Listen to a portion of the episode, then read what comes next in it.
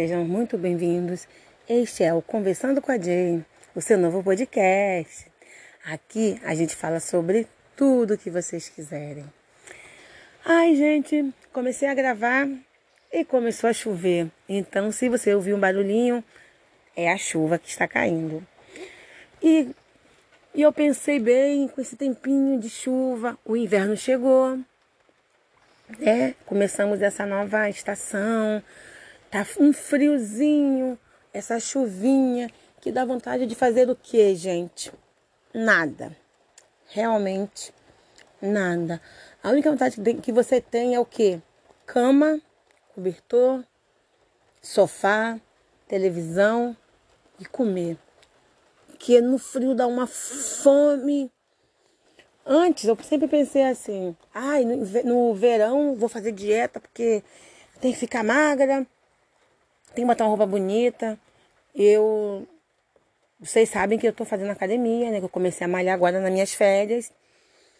E eu sou acima do peso, estou acima do peso há muito tempo. Eu nem lembro quando eu tive no meu peso ideal.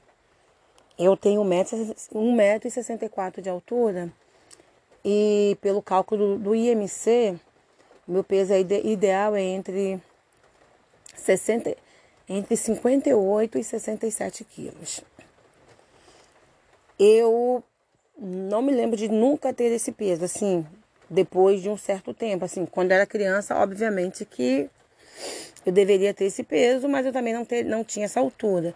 Desde que eu tenho essa altura que eu tenho hoje, eu não lembro de quanto de ter o meu peso ideal me lembro de magra somente na infância. Eu lembro que na infância eu era uma menina bem magrinha. Bem magrinha mesmo. E anêmica. Muito anêmica. Mas a minha anemia é, é crônica, né? Eu já nasci com essa anemia e vou morrer com essa anemia. Claro que eu me cuido, tento fazer minha alimentação direitinho para não ter crises anêmicas, para não ficar muito molenguinha, ficar, né? Porque Anemia dá muito cansaço, gente. Dá muito cansaço, muito sono. Mas é sobre anemia que eu quero falar. E assim, voltando, né? Eu achava assim que no verão era uma época muito ruim para você fazer dieta. Por mais que eu queria fazer muita dieta no verão. Eu dizia assim, ah, verão tá calor, aí você quer tomar um sorvete, você quer isso, você quer aquilo. Mas aí depois eu parei, uma amiga da minha mãe me falou assim: ah, não, Jamile, verão não é tão ruim assim, não. Que por mais que esteja calor, você tome sorvete, mas tem sorvetes mais naturais, tem picolé de fruta, que não é tão ruim. Agora no frio. No frio a fome aumenta. No frio você quer comer coisas quentes. Ah, você quer tomar um chocolate quente. Chocolate quente é coisa de americano. A gente que mora no Brasil e é pobre é um Nescau, é um Todd, entendeu? Mas isso é totalmente calórico. E ah, você quer comer sopas. As sopas boas são as sopas extremamente calóricas. É difícil você querer fazer uma sopinha light, uma sopinha, né? Eu atualmente estou fazendo low carb.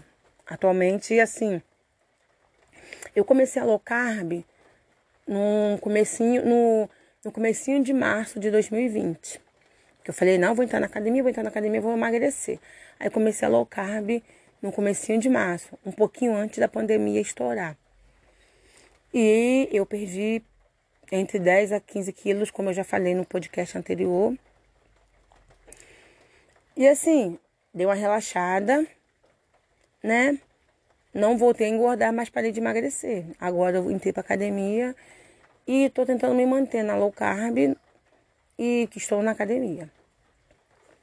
Mas assim, tem dia que você para assim, você olha, eu abro meu, meu armário, que minha filha consome coisas normais de criança, biscoitos, achocolatados, essas coisas.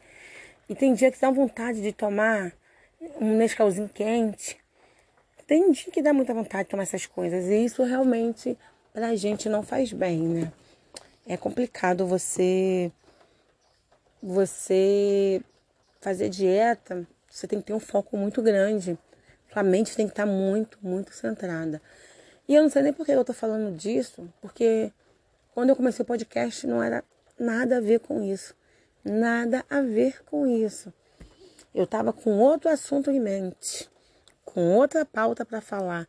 Mas começou essa chuvinha, aí eu, né, com a chuvinha veio de, o desvaneio junto, tá?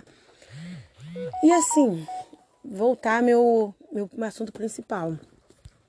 Ontem eu tava. Ontem não. Desde a semana passada eu comecei a assistir uma série na Netflix. Uma série que eu, eu conheci através do podcast da Carol Moreira e da Mabê, do Mods Operandi, que fala sobre a série Inacreditável, que é uma série baseada em uma história real de uma moça que é abusada sexualmente e além de sofrer o abuso, e além do abuso sofrido, né, da agressão sexual, ela também é, é acaba sendo obrigada pela polícia, né? Porque os policiais não acreditam que ela passou por essa violência e ela acaba sendo meio que obrigada a dizer que não sofreu abuso, que fez uma denúncia falsa. E isso acaba fazendo, criando, tendo muitas consequências na vida dela, pois ela é uma menina que passou por muitas dificuldades na infância. Ela veio de vários lares adotivos, passou muito maus tratos na infância dela.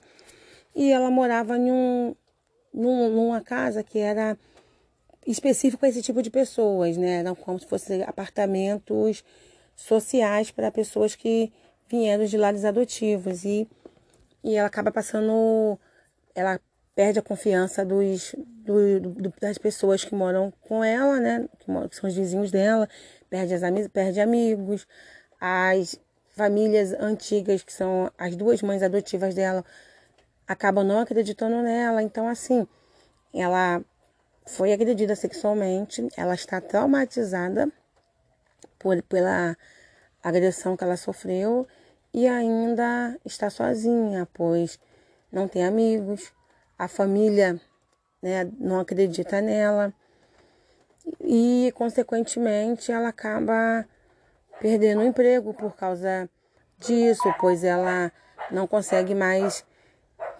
lidar bem no emprego, não está conseguindo focar no emprego dela e as pessoas acabam a imprensa acaba descobrindo quem é ela, a foto dela aparece nos jornais, na internet e ela é acusada pelo município por calúnia.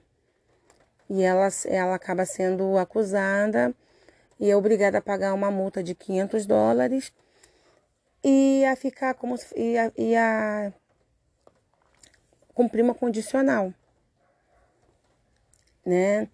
E nisso, quando a série começa, nessa época da, da Marie, é 2008 dar um passo no tempo, já, já estamos em 2011, é, onde uma outra moça também foi abusada. E nós temos a, a primeira detetive dentro do caso, que se eu não me engano é a investigadora do, do Val. E ela trata super bem a, a, a, vítima, ela conversa com ela, ela acolhe, ela vai com a menina até o hospital. Tipo assim, é um outro método de tratamento, né? Porque no caso da Marie, em 2008, os investigadores são, são homens e eles não têm aquele tato, não têm aquele cuidado, né? E, no, e já nesse caso de 2011, a investigadora ela acalma a vítima, ela conversa, então ela consegue vários detalhes e a princípio parece que é feito pelo mesmo pelo mesmo cara. Só que a investigadora Duval até então não sabe do caso da Marie. Sendo que essa investigadora ela é casada com o policial também. E o policial solta que na, no, na delegacia que ele trabalha, a investigadora de lá também está com o mesmo caso. Um caso de estupro com, com coisas muito semelhantes, né? O modus operandi bem semelhante dele. E elas duas acabam se juntando na investigação, porque elas descobrem que é o, me, é o mesmo homem, é a mesma pessoa que está fazendo isso. E elas vão atrás, ficam buscando, investigando, investigando. Parece um beco sem saída, mas elas conseguem, né? Elas conseguem é, consegue várias pistas, várias coisas para para ajudar, né, para desvendar o caso, né? E acontece assim, elas não desconfiam de, de policiais, porque a pessoa que comete esses crimes, ele não deixa não deixa digital, não deixa DNA, não deixa nada. Algum caso ou outro que ele deixou uma coisinha, mas uma coisa bem parcial, não é uma digital inteira, não é um, um DNA completo. Então, assim, enquanto tá passando essas partes delas investigando em 2011, a série vai voltando em 2008, com a Marie passando por esses problemas dela todo, né? E assim, eu não vou contar mais assim para não não dar muito spoiler. É uma série só de oito episódios da Netflix e é baseada numa história real, né? Então assim, eu tava, eu como eu falei, eu fiquei sabendo pelo podcast Modus Operandi e tava muito curiosa para ver. Muito curiosa para ver mesmo. E é realmente uma série muito boa, uma série muito boa mesmo. Assim, se você tá com algum problema, alguma coisa assim, tem umas cenas um pouco fortes, umas cenas um pouco pesadas. Então, assim, se você não tá com a mente boa, né? Porque tem muitas pessoas passando por vários problemas psicológicos nesse momento. Então, assim, recomendo não assistir, tá? Recomendo que não vejam. Mas quem tiver, assista a série. É uma série muito legal mesmo. Eu gostei mesmo. E eu tô vendo muita série esses dias, porque tô tentando aproveitar o resto das minhas férias. Esse tempinho que não tá ajudando, tá muito friozinho. Como eu te falei, eu só quero ficar no meu, na minha, no meu sofá, vendo televisão. E vi essa série, terminei de ver ontem. Aí que, né, resolvi recomendar aqui para vocês. Né, também estou assistindo alguns filmes. Ontem, depois que eu acabei de assistir a série, que eu terminei os últimos dois episódios ontem. E eu assisti Dirty Dance. Nossa, com Patrick Swayze e Jennifer Grey, que é um filme antiguíssimo. Filme que tem 30 anos, cara. Eu era criancinha quando o filme, quando o filme deu. Dava muito na sessão da tarde na Globo, muito na sessão da tarde. E é um filme musical, é um filme lindo, é um romance, né? Um romance musical. E uma história linda de uma menina que tem uma situação boa, né? O pai dela é médico e ela se vai passar, eles vão passar as férias em um como se fosse um resort, né? Uma pousada, né? vão passar uma semana de férias nesse local e ela acabar.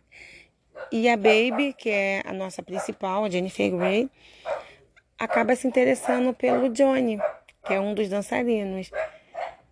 E, e assim, é uma história linda. Não vou falar muito não, porque.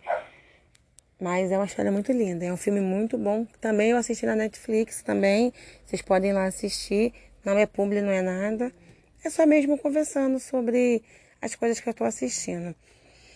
Ai, gente, é só isso por hoje, tá? Fica com Deus, beijo, até a próxima. Me siga lá nas redes sociais, arroba conversando com a Jay no Twitter, no Instagram. Podcast da Jay é nosso e-mail. Mande sugestões para lá. E eu já estou fazendo os vídeos pro canal. Antes de eu voltar a trabalhar, o canal vai estar no ar.